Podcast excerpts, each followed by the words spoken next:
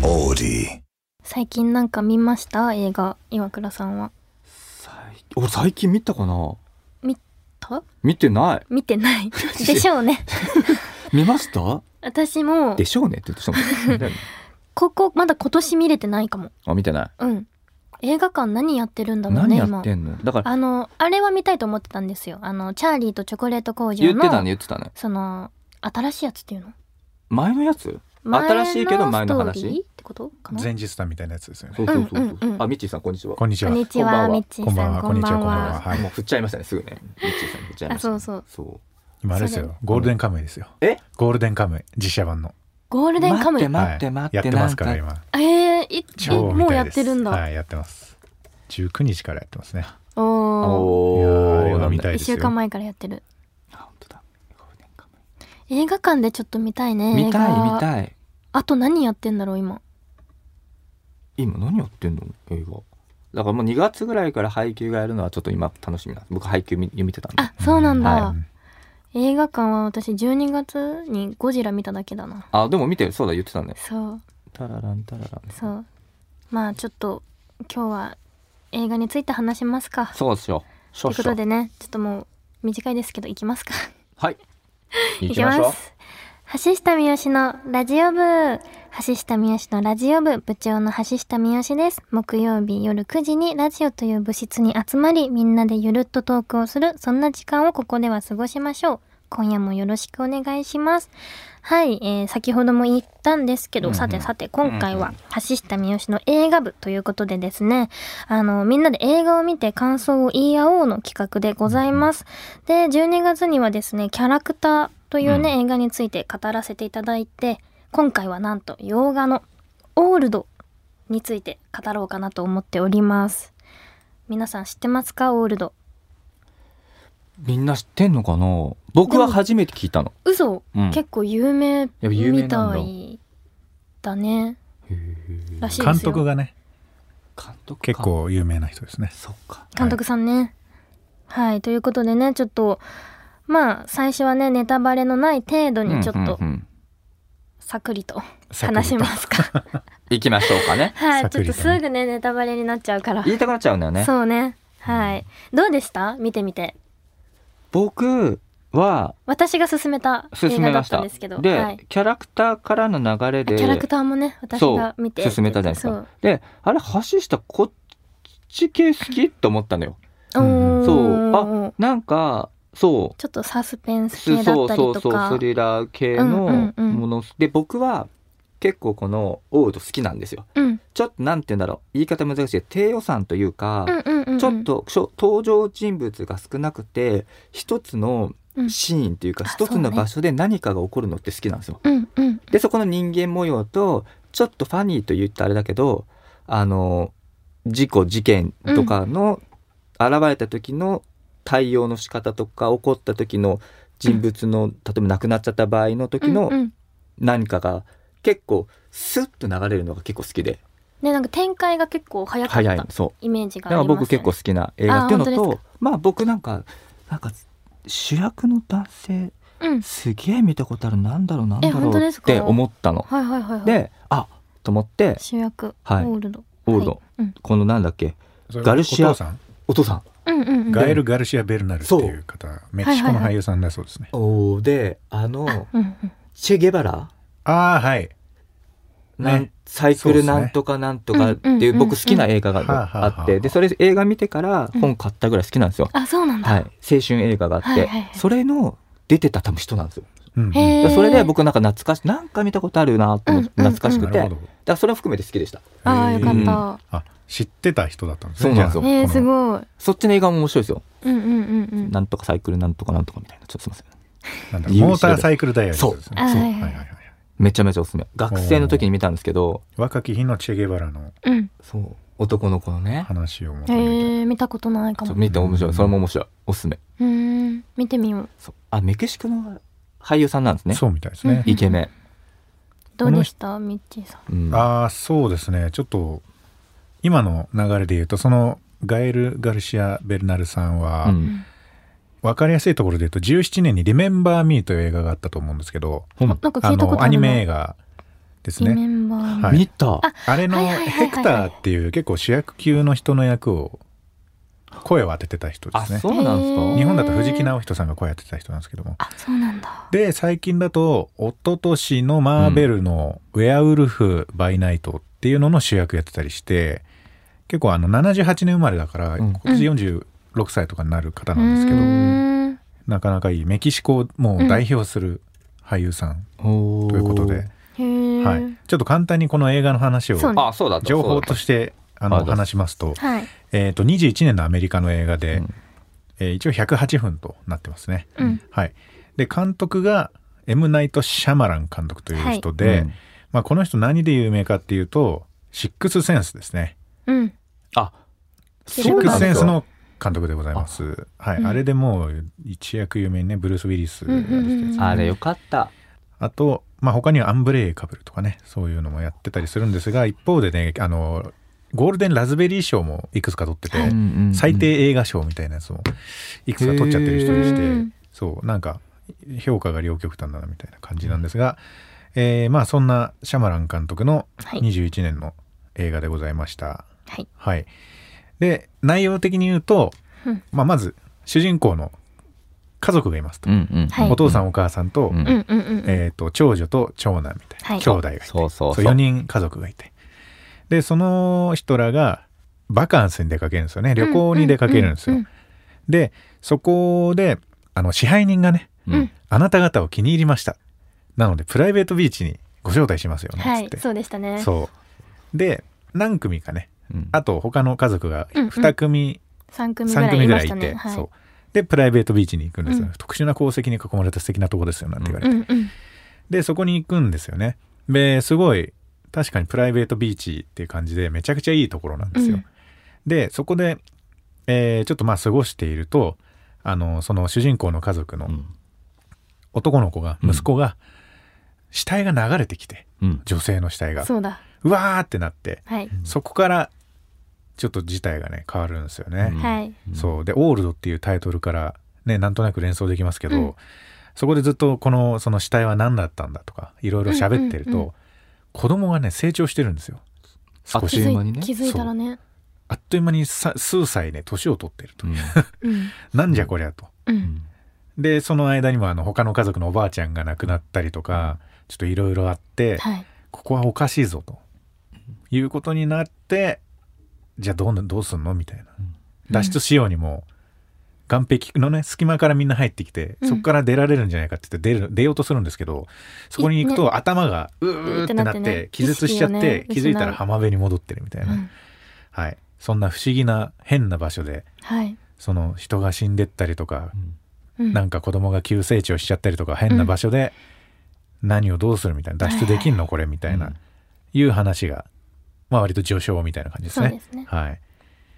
でえーっとこれ結構、まあ、まずその主人公の家族うんお父さんとお母さんが割とメインではい。話が進んでいくんですけど、さっきあの子供が成長するみたいな話をしましたが、うん最初あの長女の方がマドックスっていうんですけど、うんうん。が、えーっと11歳うん。で長男の方がトレントが、えー6歳なんですよね。はい。それがまあだんだん成長していってそれがね3人あの俳優さんを使ってるんですよねそれぞれ。あ、三人使ってそるんうそだ。うそうそうだから成長するごとに俳優さんが変わってて、うんうんうんうんうんあそえこれすごいなと思って、確かに。ちゃんとそうかそううんうかんって感じですけど、それをうまくこの精神的にはねつながってないといけないかうんうらんうんうんう成ん長してても。その確かに演じ分けとか難しかっただろうなと思ってそうすごいよね。はい顔似てたなと思って途中ねいいね本当ですえよねだから私もトレえントとか三人も使ってるんだとそ思んっなて。違和感なくて、ななくんなかく特殊メイクとかもね使われてたと思うんですけどあまあまあうんうんうん子供の成長はやっぱりちゃんと俳優さん変えてたんだと思って、うんすごいあそうなんですねそうで大人たちはねあのーうん成長はもう終わってるから、うんまあ、あとは年と取っていくだけみたいな感じで、だんだんこうね老けてったりとかねシワとかがねそううんあとなんか目が見えなくなったり耳聞こえなくなったりしてくんですけど、いやこれそうですね見た感じうんまあどうなるのこれみたいうんなうんうんのはありましたけど、途中で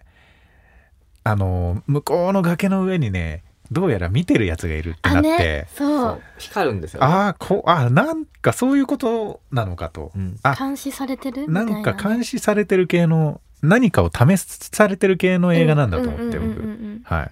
なんで、それがちょっとだんだん、あの、謎がうんね出てきて、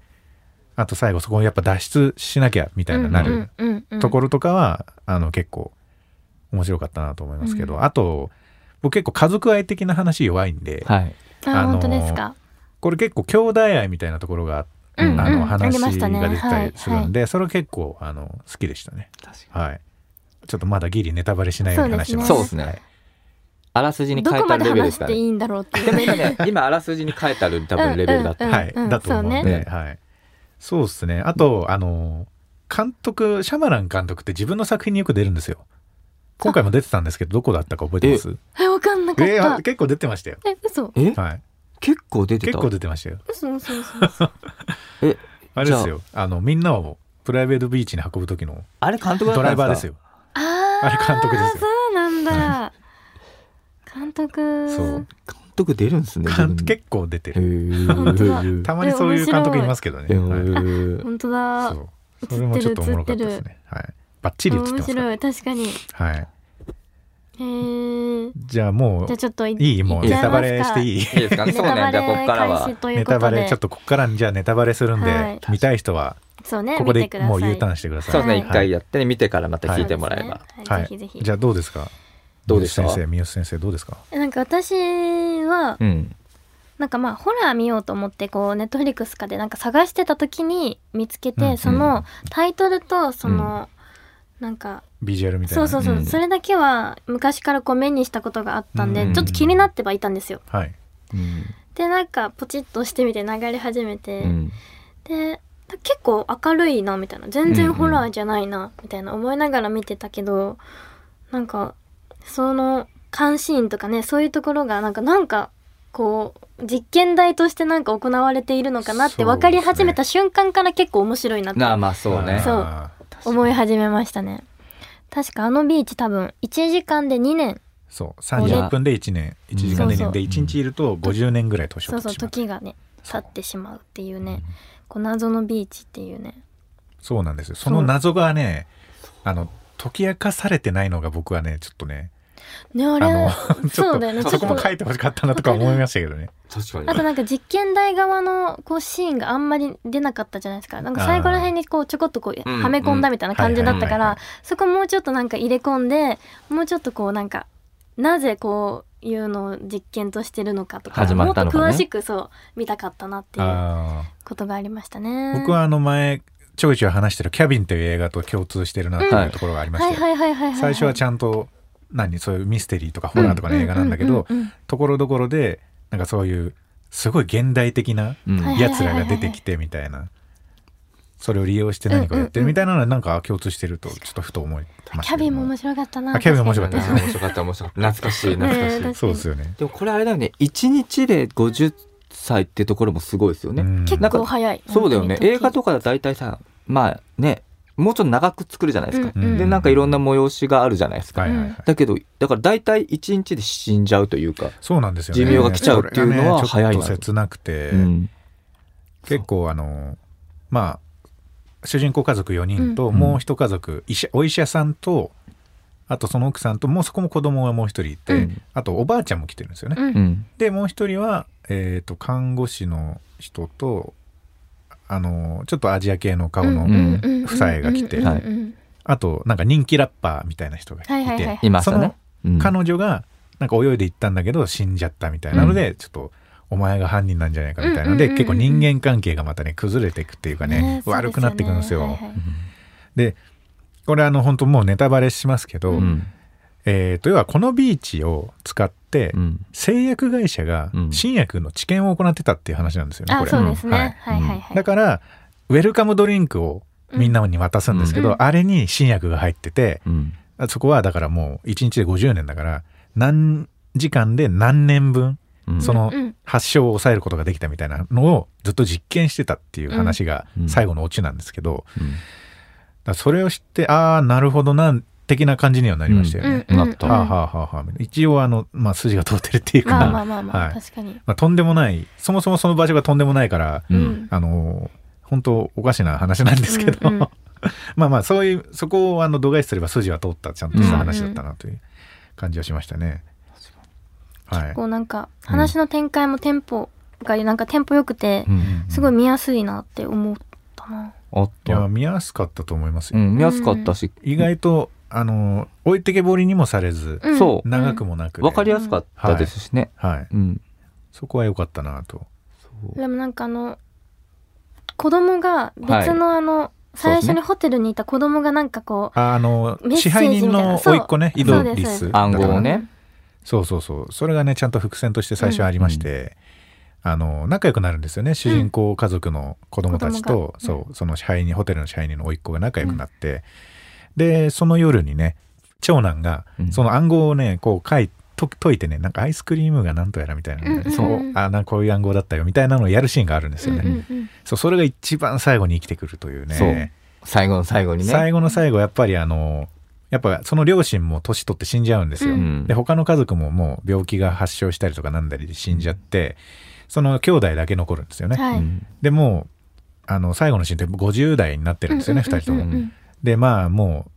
ちょっともう半ば諦めかけてて、うんちょっとじゃあおなんか砂のお城でも作って遊ぶみたいな感じになるんですよね、ううんでそこでそういえばあのもらった手紙もう一個あったなって言って、あじゃあ解いてみればって言って解いたら、うんあおじさんは珊瑚礁が嫌いってうん書いてあって、うんうんああはいはいはいはい。見ると珊瑚礁があるわけです、うん奥に。っうんてことはあのそこに何か脱出のヒントがあるぞみたいなので、そこにね頑張っていくんですよね。そうそあそこちょっと苦しかったなあのシーンなんか。う泳いでるシーンそうああれはちょっとね、うんなかなか。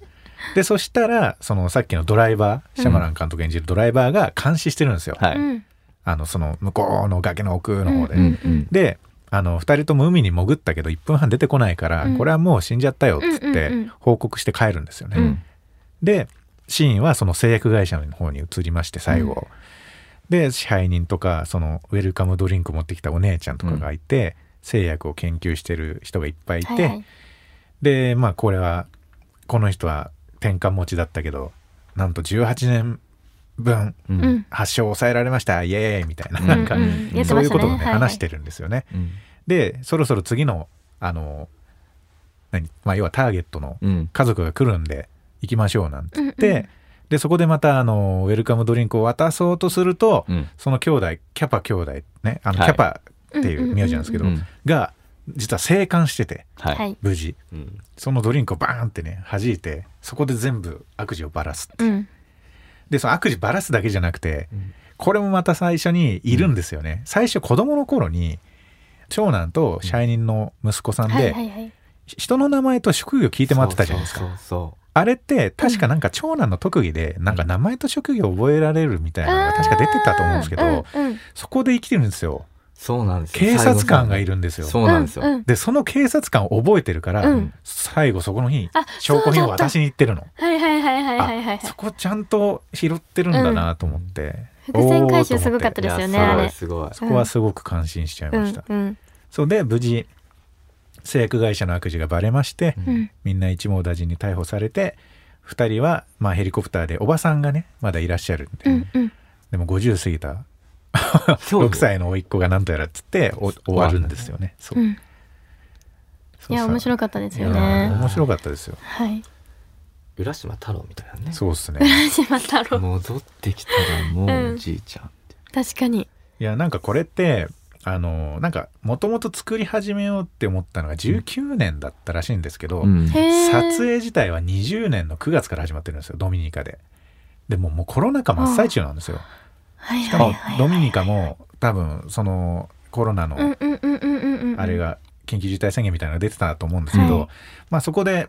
あのいろいろあったけどまあなんとかあの発症者もなく無事に撮影はできたらしいんですけども、うんうんだからまあこのテーマがなんとなくちょっとコロナにうん図らずもうんうん。うんもともとねコロナ禍で作ったわけじゃないんで、うんそうそれがなんかねなんか浦島太郎じゃないですけどこのコロナで止まった3年間が、うんああねみたいななるほどねちょっと時間がテーマっていうのがまた、なるほどねくしくも あの確かに世相と似てるはいはいなみたいなのもちょっと面白いというか、うん興味深い点でしたね。なんか印象的なシーンとかあります？え何だったかなあります僕でもやっぱそこに恋も生まれてたじゃないですか。あそうだあストそうーリーのな中んにですよそうね。そうそうだったそうあの長ね男とね。あそのう成長ねそうした子供たちそうながんですよねね長男と他の家族の子供が、うんうんあのまあ成長した後にあの2人でイチャイチャしてたシーンがあって、うんうんうんでその後にあの他のみんなが2人が戻ってきたら、うんうんあのその女の子の方が妊娠してたそうそうでお腹時間が早いからね大きくなって30分で1年だから、うんそうだからみんなもうわーってなるじゃないですか、うんでその時確かこれ病院で見てもらったら多分5ヶ月ぐらいだって言われるわみたいなううんんうんのなったんだけどその直後にもう生まれちゃうみたいなそうなんですよ時間の流れが早すぎるから。で産むんだけどその赤ちゃんがその時の流れに対応できなくてすぐね亡くなっちゃうんですけどそうそうそれはちょっ となんじゃこりゃと思いましたそう急 に急にそこ入ってきたと思って。確かにねそうすげえシーンだなと思ってうんうんあとなんだろうなあのなんかあの見せ方がやっぱこの撮影の仕方がちょっと面白くて、うんあの最初に亡くなった女性をあの、まあ、砂浜に寝かせてたら、うんああのある時気づいたらあの白骨化してるともそうですね。あうーはい時が早いからね、うんその見せ方が要は死体の骨の中からみんな映してたりとか、うーんああいうのも面白いなと思って、なんか結構監督死体の映し方ねそういう見せ方の工夫らしいんですけどそのへとえか面白いあと何時が経つ表現をこうカメラを一回パンして、うんあの振って左とか右にブーって振ってまた戻すとか、うんうんうんなるほどねうんああこういう技法を使われるのかとへいえうのがそういう見方したことなかった面白かったですね、はい、ちょっともう一回見てみたいないや面白いのよ。本当面白かったの。うんなんかね黒沢映画にいくつかこう「羅生門」とかね「乱」っていう映画からそういう撮影の技法とかをあのちょっと拝借してるっていうのをインタビューで語ってますね羅生門はへいえ黒澤明監督うんのうんうん映画ですね、はいあと何ですかあとなんだろうあとちょっとホラーシーンといえばあそうのそうね。あのー洞窟の中洞窟のそうあそう、れね結構最後の方なんですけど、あああはいはいはいの他のそのお医者さんの奥さんが、うんあのカルシウムが足りないんですよ、うんあの人って、うんうんカルシウム欠乏してるってずっと言ってたんですけど、うんあのなんかそうしたらあの、うん最後ねあの逃げるんですよね、うんちょっうんとそのお医者さんがちょっと精神がおかしくなっちゃうんです、病気のせいで、うんうんうんそれが進行してその両親にナイフで切りつけたりして、うんうんう危ないってなって子供たちを逃がすんですよ、うんうんうんで洞窟に行くしかないって言って洞窟にその兄弟が逃げるんですけど、うんそこにそのお医者さんの奥さんがうんいて、でその人があのもうすごい醜い姿になっちゃってるのが、うんあねそうだった私は見たくないとはいはいはいうんいうので火つけるんだけど、うんその度に消せ消せっつって石投げてくうるんんでうすよ、んうんでその後にあのでかい石を投げようとするんですけど、うんいそうや力が足りなくて、うん自分に当たっちゃうんですよ、うんうん なんだけど再生する速さもすごいから、うんそう変な風に、ね体がほねそう体がねぐね腕とかがそそううそうそうそうくっついちゃって、うんそうそれで追いかけてくるもんだから、うんこれはわかるわかるわこかこは一番ホラーかもと思って急にそこホラーになったんですよクねリーチャーみたいなそるうめっちゃ怖か急ったにねそこぐちゃぐちゃぐちゃってそうなってね。腕が変な方向に生えてみたいな、そうねあそこが一番ホラーかも確かにホラー確かにだから気持ち悪いっていうよりはなんか急に現れたからちょっとこっちもなんかおおーみたいーなでもちょっと楽しいみたい なあそこはちょっとあそのう急に現実離れした確かクにリーチャー感がありましたよありましたね、はい、ちょっとようやく怖いなみたいなねそう ワクワクがあったここに来たのかここで来たのかと思ってそそううそうだからハードなホラー表現はないから、うんうんまあまあ見れると思いますよそうでうんすはいね愛だしね基本なんか愛のことねそうですねやっぱりうん家族愛とか含めて、確かにそう最初ねあの実はその夫婦がもう離婚しようっていう話をしてて、うん離婚前の最後の家族旅行だっていうので行くんですよね、これ。うんなんでそれがなんでかっていうとうん奥さんに、あの腫瘍があって、うん結構あのもしかしたら治らないかもみたいなので、あの旦那さんの方が割とちょっと絶望しちゃってたりとかして、ちょっと別れるみたいな感じだったらしいんですけど、それがやっぱあのこの場所に来ると腫瘍の成長も早いんですよ。あー早いそうだそうそうだ最初ゴルフボール台だったのがだんだんソフトボールとかになっうんていやそうそうそうこれはさもうすぐ手術しなきゃいけないってなって、それであの切開するんですよお腹を、うんうんそのシーンもちょっとあるんで、うんちょっと嫌いな人はあれなんですけどそれがもうでも切ったそばから回復しちゃうわけですよ。あね時間のこそうう流れが早い分でそこでじゃあ切ったらみんなでそこを抑えようみたいなこと言っうんうんうてんやるんですけど、いやそれって本当に大丈夫なの か結構ね突っ込みどころも満載なんですよね。腫瘍ってああやって取り出せんのとあ思って腫瘍ってこうやって確かにボールみたいに出てくるボのーみルたみいなたいに出てきてちょっと面白かったそう突っ込みどころもあるんでそれはあの、まあまあちょっそうですねと愛嬌ということで、うんあのそう確かはにいその夫婦の愛もねそうありま最したも後んねね目が見えないのと耳が聞こえないそうそうね中、こう愛情をこう紡ぐみたいなそそうなんですよ最のシーンも良か後ったも切ない最後は結構切ない、うんで寿命をでもちゃんとあの子供がいる前でうんあの息を引き取るとかうね、んちょっとそこはね寂しいなとは思いましたけどねそうですねはいだから僕見終わった後にもうだからここの世界だとここの海岸行ったら1日で50歳取るわけじゃないですか、うんそうですね、だからもう普通に感謝しました僕一日一日を一日として生活できてる今ってすごいやんと思いましたあーそうですねなんかまあ、まあ、別にその一日が長い短いは人によるかもだけど、やっぱねその映画見てる分そうこう、まあ、余裕持ってこうなんかやりたいことができる一日ってすごいありがたいなって思いましたよね。そうだし当たり前だってやっぱ思ってたらダメなのってちょっと思った普通うんにねまあ、でもいい映画でしたよね。いやいい映画でしたど、うん見終わってどう思いましたみちさ見終わって、ん、うん、どんなそか、うですね見終わったってどんな感想持ちましたなんかあのあちゃんと普通に脱出してんだと思ってああねあのそう2人がサンゴ礁をくぐって脱出しようとした時に、うんあの姉ちゃんの,、うんあの服が服が引っ引っかかかかるるんんでですすねよ珊瑚礁に。でそこで「うわ取れない取れない」って言って監視してる監視者のシーンに映るんですよ。うんうんで見てあこれはもう死んだなと思って帰っちゃうんですけど、うん一番最後にあの生還した2人が生還した後に、あの時どうだったみたいな回想シーンが出てくるじゃないですか、そこで無理やりちゃん あのうんうんサンゴ礁を揺らして無理やりあの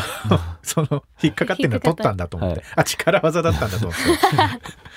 あなんか持ってってんのかなと思ったんですよ何かあーその息が続く何かとはいはいはいうんうんかそしたら普通にあのサンゴ礁の合間から息吸って、うんあちゃんと普通に泳いで出たんだと思ってあの確かにねそこなんかねうん であれですね脱出したら魚がいっぱいいて、うんあ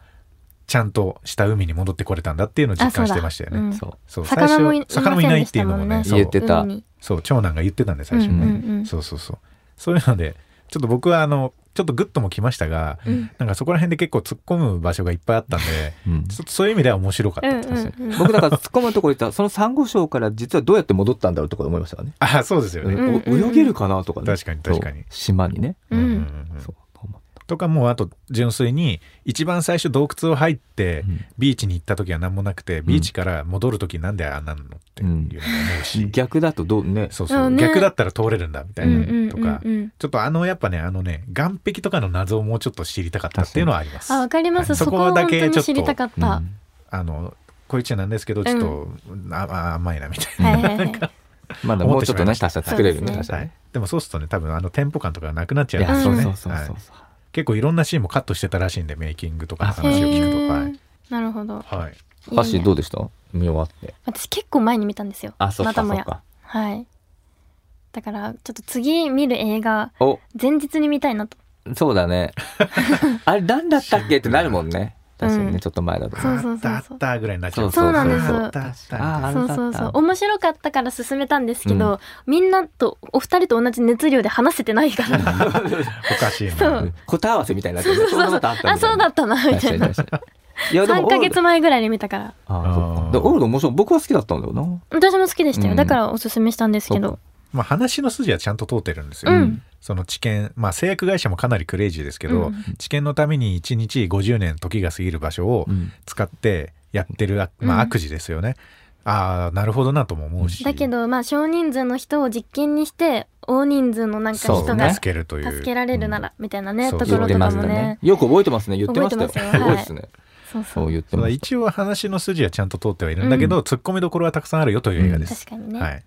はい、い、といった映画でした皆さんよかったら見てみてください